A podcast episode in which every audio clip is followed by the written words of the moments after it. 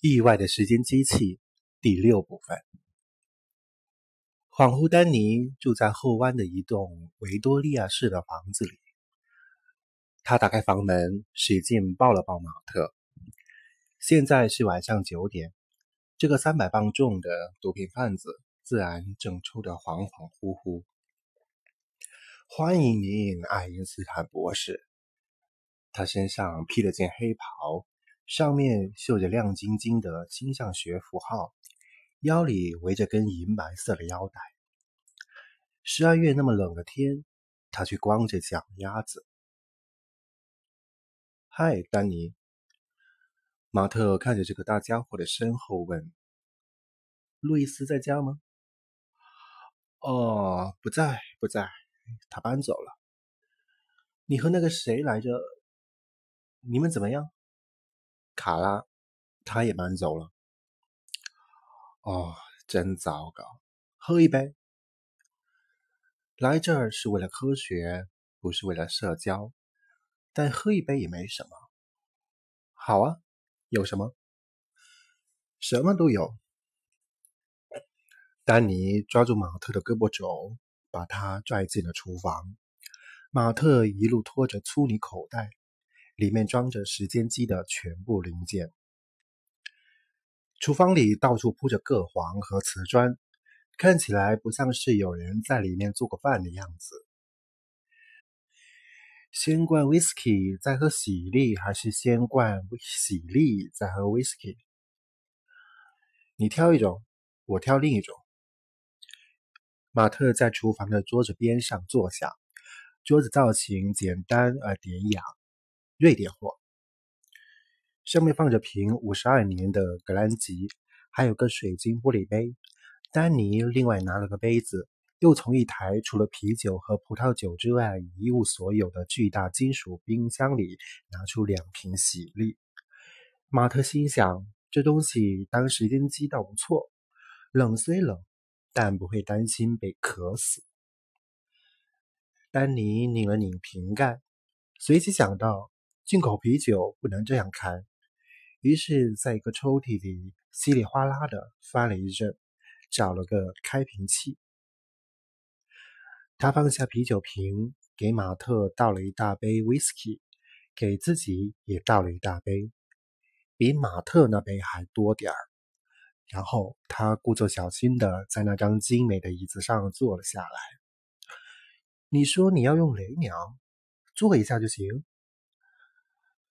差不多，马特喝了一小口 whisky 和一小口啤酒。一坐上去，他就会消失，然后再回来。丹尼缓缓点头，和把自由女神像变没一样，那都好久之前的事了。自由女神的事我不知道，我这可不是魔术。妈的，搞不好还真是魔术。我都不知道究竟是怎么回事了。不会把车子弄坏？不可能坏，这有点像是在空间里横向移动。见鬼，我自己也在里面，有危险的话，我还会进去吗？马特按耐住把杯里的酒一饮而尽的冲动，因为那样会让他显得心里没底。丹尼从衬衫兜里掏出一个小玻璃瓶，晃了几下，倒出一小堆白色粉末，又掏出一小根吸管，把白粉从鼻子里吸了进去。然后他像一条大狗般浑身颤动。哦，来点吗？不谢了，都几年没碰了。你肯定你能？肯定肯定。这不是可卡因，是醒脑用的滴滴试用装。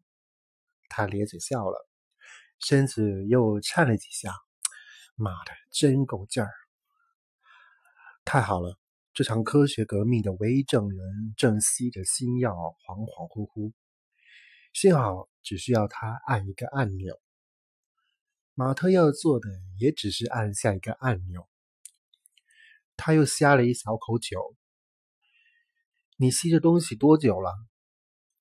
昨晚搞到的，哥们儿，这玩意儿可是好东西，能让你痛快到天亮。还是以后再试。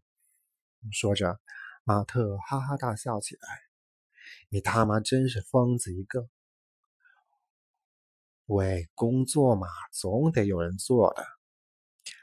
马特拉开粗泥包的拉链，从里面掏出了摄像机。知道怎么用吗？当然知道，就是对准开拍嘛。没错，但即时功能一定得打开，就是右边角落里的那个钟。他摆弄了几下开关，调出了时钟的字样，然后选中。明白了。丹尼接过摄像机，说了声“别操心”，然后他举起机身，透过全自动取景器看着马特：“按这个大的就行了，对吗？”“没错。”“待会儿放到三脚架上，我已经设置好了拍摄模式。”焦点也对好了，我是开始就开始。要是我消失的话，就让他接着拍，直到我回来为止。也许自己得坐着出租车回来。丹尼看着摄像机的背面说：“没图像吗？这儿没有，得通过取景器看，那样比较省电。我不知道多久才能回来。”他听见自己的嗓音在发抖，其实他不知道还能不能回来。接着，他推开酒杯说：“我能在浴室换衣服吗？”丹尼朝他们进来的方向挥了挥手，说了句西班牙语：“Mi casa su casa”，意思就是“我家就是你家”。马特提起粗泥包。朝客厅另一头走去。浴室的墙上铺着意大利瓷砖，洁具外面都镀了金。浴帘上的图案出自萨尔瓦多·达利之手，奢华的相框里镶着裸体像。马特拉开包裹的拉链，把零件都拿出来，然后脱掉衣服扔进包里。他把钱包、钥匙、零钱都装在塑料袋里，然后带在身边，前往叵测的未来。防水服的内层抹了滑石粉，很顺溜的就穿上了。这身打扮该怎么对丹尼解释呢？嗯，告诉他目的地可能有水就行了。这台时间机的行为，马特只能通过张量计算，大概估计一下。而丹尼就算在最清醒时，也不太可能明白这些，更何况他现在还那么嗨。马特打开中餐外卖盒，望着里面的赫曼。赫曼用责备的目光回望着他。他不能把他丢在家里，也不能不打声招呼就把他丢在母亲家。赫曼的面前有两条路。要么冒险尝试丹尼看护宠物的能力，要么跟着五六年产的雷鸟一起被丢进未知。相比之下，还是后一种选择的存活率更高。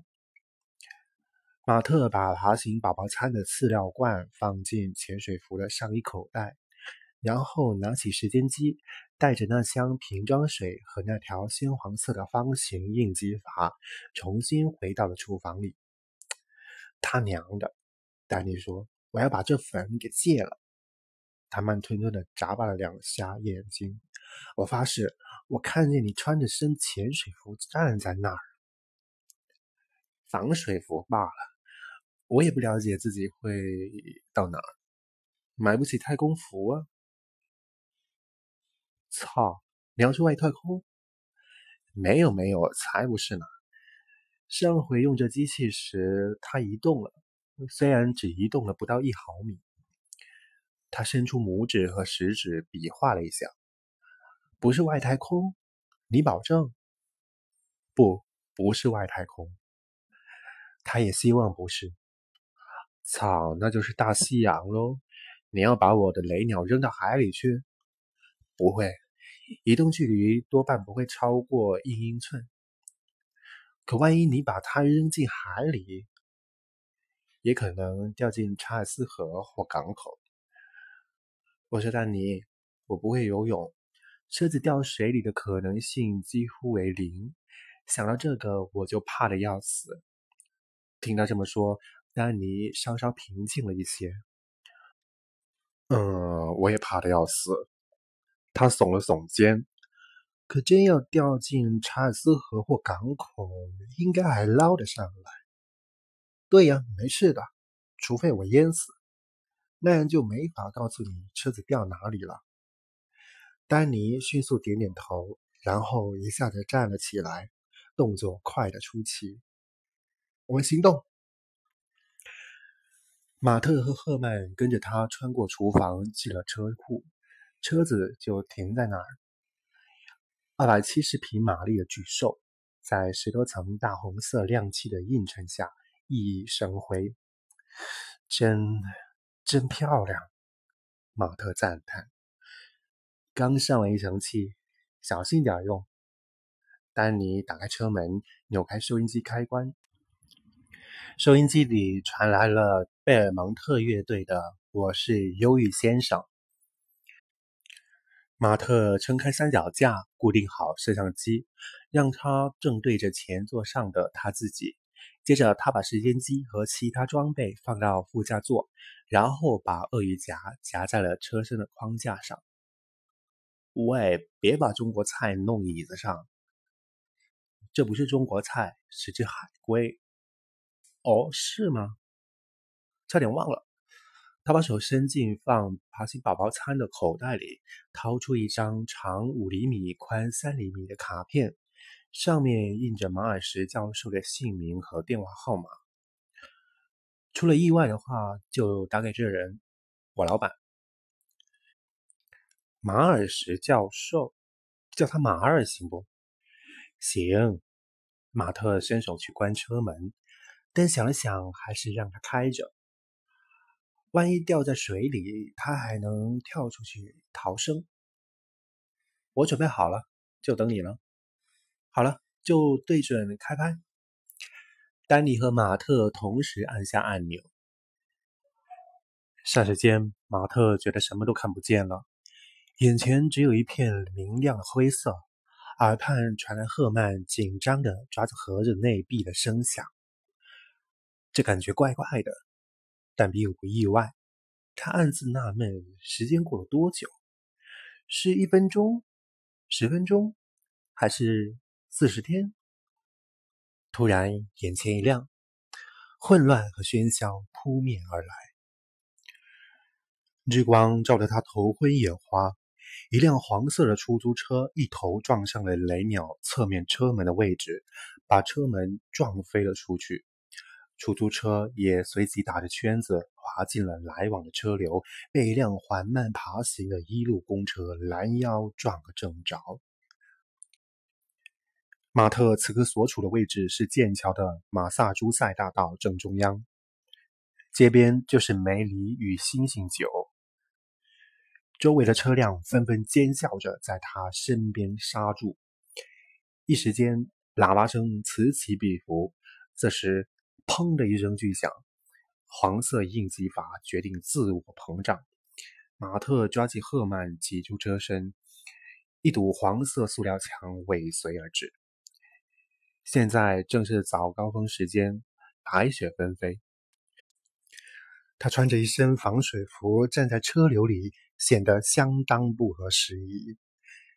警笛声响，一个女警官朝他逼近，手里的罚单本子在冷冽的微风中啪啦啦的翻动。警官，我能解释，可是他能吗？对方闻了闻他的气息，说：“喝酒了。”这时，边上响起一个男声。举起双手，把你那双剑手举起来。马特照办。一个男警员平端着一把相当大的手枪朝他走了过来。我可什么都没干啊！马特呆头呆脑的说道：“我只是在高峰时间往麻省大道中央投放了一辆古董车而已，还是辆没有车轮的车，车轮还在丹尼的车库里。”男警察的手枪渐渐逼近马特的鼻子。我查了车牌，他对女警说：“这车是偷的，车主已经遇害。”什么？丹尼死了？女警听了，也掏出枪来，枪口指着马特的心脏。你有权保持沉默，你所说的任何话都将成为呈堂证供。你有权和律师交谈，有权在接受任何问询时要求律师在场。如果你无力承担律师的费用，政府会出资为你委派一位。人不是我杀的。那辆黄色出租车的司机刚才撞得鼻血长流，但他还是咯噔咯噔的走到三人面前，嘴里发出断断续续的叫嚷，显得活力十足。女警一边用枪继续指着马特的心口，一边伸手接过中餐外卖盒，然后动作纯熟的单手将盒子打开，定睛望去，海龟。这个嘛，说来话长。